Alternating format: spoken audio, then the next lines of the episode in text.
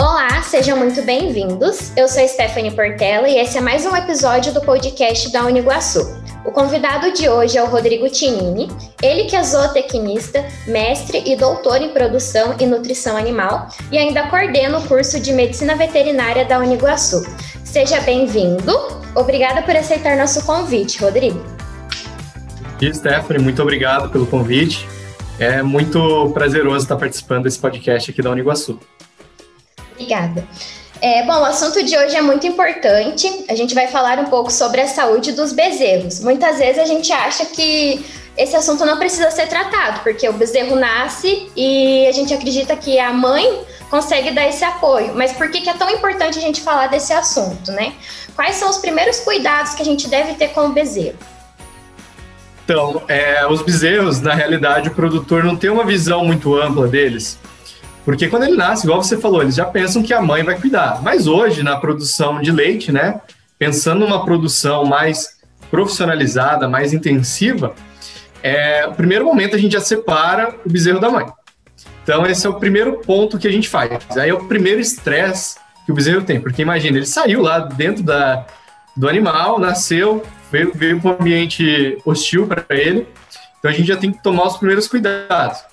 O primeiro e essencial é deixar a mãe, antes de separar os dois, deixar a mãe lamber o bezerro.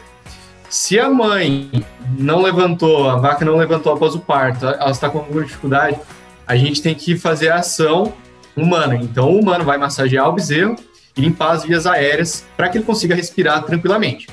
Esse é o primeiro manejo que a gente faz logo após o nascimento.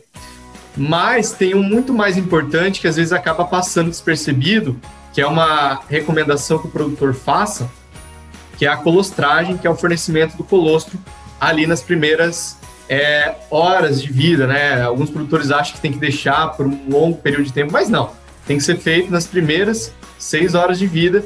Esse colostro é a primeira fonte de imunidade que é passado da mãe para o bezerro e é nesse momento que tem uma maior, alta, maior taxa de imunoglobulinas dentro do colostro e também que o animal consegue absorver muito mais essas imunoglobulinas que servem para a proteção do organismo nessas seis primeiras horas de vida. Passou as seis primeiras horas de vida, a taxa de absorção de imunoglobulina ela cai pela metade. Então, por isso tem que ser feito nessas primeiras seis horas. Uhum. Então, esse seria o cuidado é, após o parto, né? Quais seriam, então, os primeiros cuidados antes?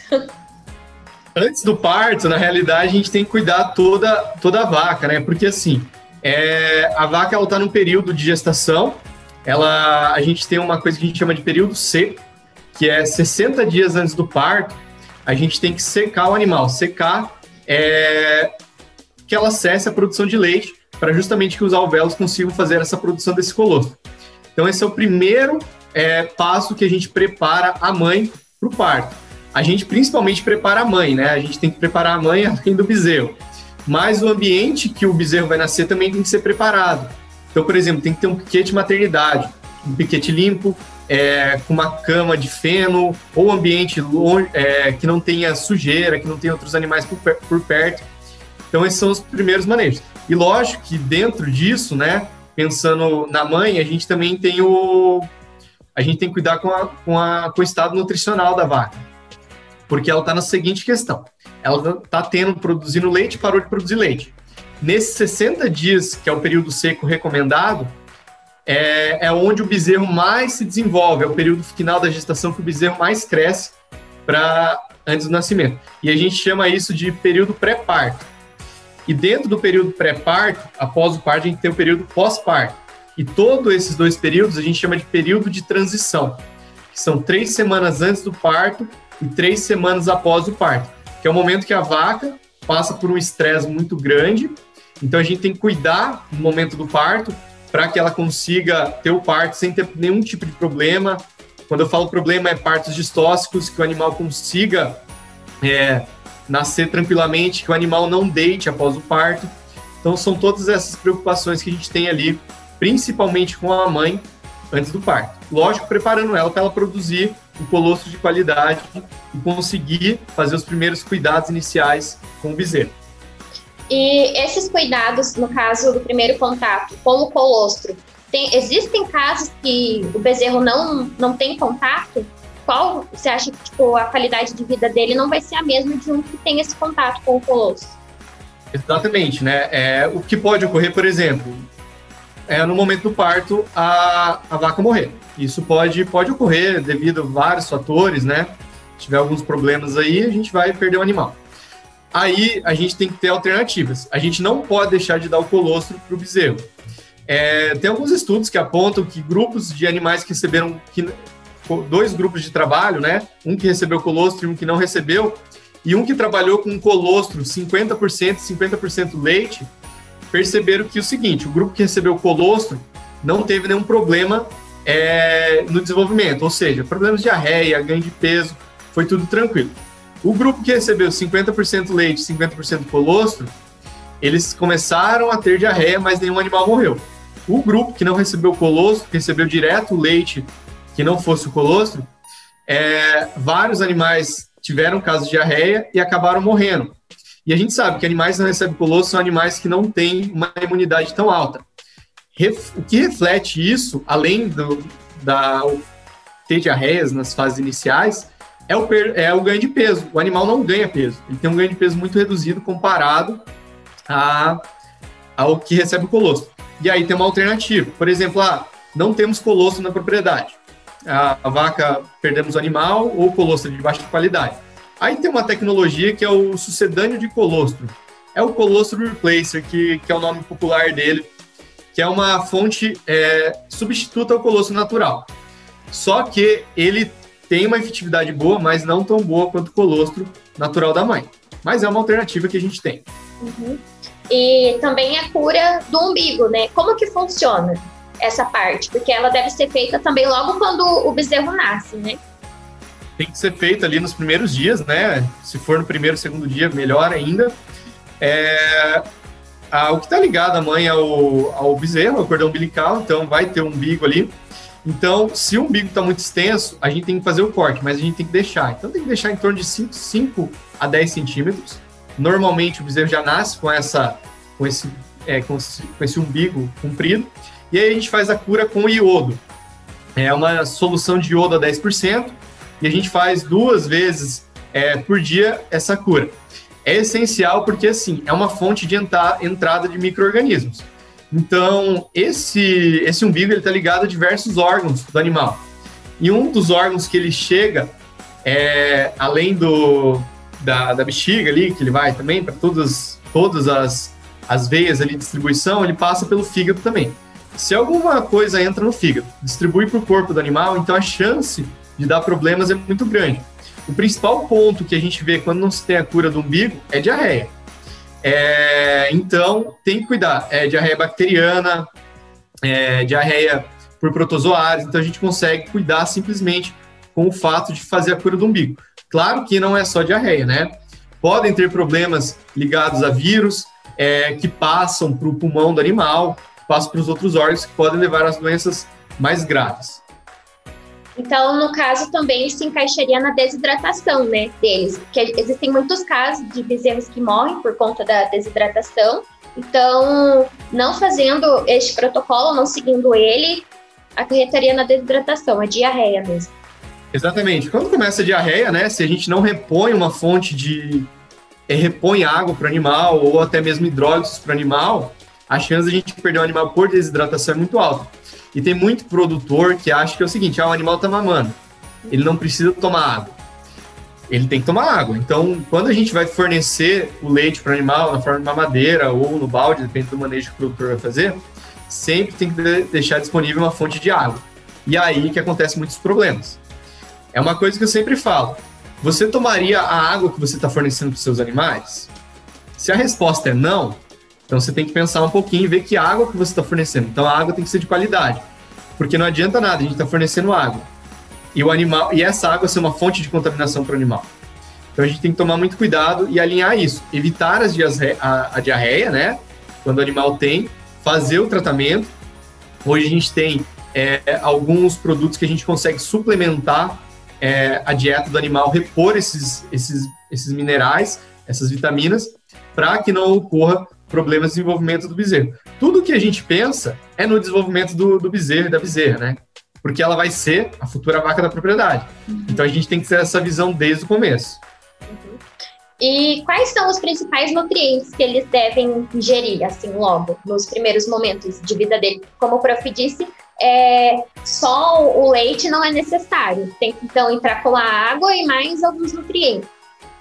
Na verdade, assim, é, a, gente, a gente fala em aspectos nutricionais e o nosso livro de exigência, que é o NRC, ele prevê esses nutrientes, né? Então, tem exigências mínimas de proteína na dieta de bezerros. O leite, sim, o leite supre. É, nos primeiros dias de vida, ele consegue suprir todas as exigências nutricionais de energia e proteína do animal. Entretanto, a gente não pode só fornecer leite porque a gente tem que pensar no aspecto do desenvolvimento do animal. E aí a gente tem que entrar com uma fonte de concentrado, com uma ração. Claro que ali na ração vai ter proteína, vai ter vitaminas, vai ter minerais, vai ter uma série de componentes. Mas, é, além dela suprir todas as exigências junto com o leite, ela vai trabalhar no aspecto evolutivo do desenvolvimento do rumen do animal. Porque o animal, na fase é, pós-nascimento ali, ele é um pré-ruminante. E a gente tem que tor tornar esse animal ruminante, a gente tem que tornar, tornar o rumen funcional. E uma forma de tornar o rumen funcional é o fornecimento de concentrado, que aí sim vai começar o desenvolvimento das papilas ruminais, que vão fazer as absorções dos AGVs, que são ácidos graxos voláteis, para que o bezerro consiga ter um desenvolvimento do rumen e consiga absorver esses ácidos graxos voláteis, que depois lá na cadeia bioquímica entra na composição energética e auxilia no desenvolvimento do, do, do animal. Uhum. E qual é o período que ele é considerado bezerro? Quanto tempo? Então, depende muito do manejo que o produtor vai fazer. É, hoje no Brasil a gente trabalha com uma taxa de desmame de 60 dias. Então, o animal até 60 dias está mamando. É, mas aí a gente fala que é o desmame precoce, né, com 60 dias. 90 é o desmame tardio, que é pouco feito na bovinocultura de leite, e eu já vi sistemas que fazem o desmame com 30 dias. Só que é muito arriscado fazer com 30 dias, porque a gente não tem um período que a gente consegue fornecer uma ração suficiente para o animal, que ele vai conseguir fazer uma ingestão grande de, de ração, e também a gente não consegue repor ali nos primeiros, nos últimos dias pré-desmame, uma fonte de volumoso. Então é muito arriscado a gente fazer com 30 dias. Mas eu já vi sistemas fazendo com 30 dias. Resultados muito positivos, assim como 60 dias. Uhum. Bom, além dos bezerros, depois que eles crescem, os grandes eles também, tipo, podem entrar nessa, nessa estatística de se desidratarem? Com toda certeza, né? Hoje, dentro da. Depois que ele passa a fase de novilha, começa um animal em lactação, depois que tem o primeiro parto, começa a produzir. Para produzir leite, precisa de água. O animal precisa tomar água para a produção de leite. É, porque assim, a gente trabalha num sistema totalmente controlado, a gente controla a nutrição certo, é, os manejos corretos, mas às vezes o produtor erra na água. É, eu uso uma frase muito boa que é o seguinte: não é o animal que vai até a água, é a água que vai até o animal. Então a água tem que estar sempre disponível e a gente entra de novo naquele aspecto. É, qual que é a qualidade da água? Água sempre de qualidade. A água que o produtor tomaria essa água que ele está fornecendo para o animal. Uhum. Então a importância de limpar o coxo também, né? Não deixar acumular. Com toda certeza. É o coxo, a limpeza, se não diária, três, quatro vezes por semana para não deixar sujo. Porque a gente sabe que o animal, ele come, ele coloca a boca suja de alimento dentro e começa a jogar comida ali dentro. Se não limpa, fica sujo. E aí tem um outro problema que, eu, que, que a gente acaba vendo aqui nas, nas, propriedades, que é o seguinte: o produtor tem um açude na, na propriedade. Aquele açude é onde o animal toma água. Só que é o seguinte: a gente pega, por exemplo, novembro, dezembro, janeiro e fevereiro, que a temperatura chega a quase 40 graus, não tem nada de árvore, não sombreamento, a vaca tem a tendência a entrar na água para se refrescar. Só que aí está o problema: a, água, a vaca entrou na água para se refrescar, ela está defecando, ela está urinando dentro da água. Essa água está se tornando uma água imprópria para o consumo. E além disso, ela está entrando com todo o seu úbere dentro, da, dentro do, desse açude. A chance de pegar uma contaminação dentro do úbere pode ser grande, se ela tem algum tipo de machucado. Pode futuramente elevar um quadro de mastite. Mastite é uma inflamação no, no teto do animal e é muito. Ela ela e a produção de leite são muito complicados, tem uma relação muito ruim, porque é uma inflamação ali, e o animal acaba produzindo leite de baixa qualidade, com uma alta taxa de, de células, células somáticas. Uhum. Então, por que, que, é tão importante a gente ter esse, esse cuidado com os bezerros e também com, com os grandes? Como eu falei, né, o bezerro, ele vai ser, a bezerra principalmente, vai ser a futura vaca da propriedade. Se a gente não faz é, o manejo correto nas primeiras fases, nos primeiros dias de vida, com a colostragem, com o fornecimento de colostro, não tem um acompanhamento no desenvolvimento nutricional, esse animal ele vai ter um ganho de peso reduzido, problema de colostro, imunidade baixa. Animais com imunidade baixa, a gente vê lá no momento que ele está produzindo leite animais que têm alta susceptibilidade à mastite, doenças, são animais que tiveram problemas na colostragem, muito provavelmente problemas na colostragem. Animal que não ganha peso rápido. O que a gente espera na bovinocultura é o parto, que, o, que, o, que, a, que a vaca tem o primeiro parto, né, na ovelha, com menos de dois anos. Então, com 23, 24 meses, a gente já quer que esse animal tenha um parto. Animais que têm baixo ganho de peso vão ter partos mais tardios. Então aí que a gente começa o problema desde cedo. E se a gente não faz o manejo correto, pós-parto, né, mesmo que a vaca está ali no seu primeiro parto, a chance da gente ter animais baixo, com baixa produção de leite, animais com problemas, ela é muito grande. Então a gente tem que controlar tudo isso, né? Aspectos sanitários e nutricionais. Uhum. E onde o médico veterinário pode estar atuando nesses casos? Médico veterinário é essencial dentro de todo o processo.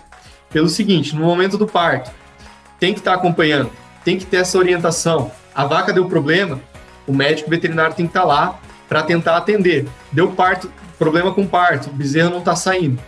A atuação do médico veterinário justamente para isso. O bezerro nasceu com problemas. É, o médico veterinário tem que estar tá lá para exigir, para ter essa garantia, né, para que o animal tenha esse desenvolvimento de forma sadia. E além de todo o processo, né, também é essencial que o médico veterinário esteja presente. Na questão nutricional, o médico veterinário atua também. Problemas é, pós-parto, pré-parto, ele está ali para atender também. Uhum. Bom, e o profissional formado pela Uniguaçu vai estar apto a lidar com todos os tipos de situações, né? Com toda certeza, né? Um dos pontos aí que a gente vai pegar pesado para os nossos alunos são essa questão dos grandes animais. Então a gente vai oferecer para os nossos alunos essa área, né? Com grandes animais, para que justamente ele saia preparado para o mercado de trabalho, para que ele saia preparado para fazer esses atendimentos, seja em empresas, seja atendimentos particulares, para que ele tenha essa vivência, essa noção desses primeiros passos que tem que ser feitos dentro da bovinocultura de leite. Uhum. Então, esse foi mais um episódio do podcast da Uniguaçu. Obrigada, Rodrigo Tinini, pela sua participação, foi muito importante. Muito obrigado, Stephanie. Eu que agradeço aí o convite da, da Uniguaçu, essa instituição é, que a gente tem muito, muito amor por ela, né? Então, fico muito contente com isso. Também convido quem quiser conhecer o curso de Medicina Veterinária aqui da Uniguaçu.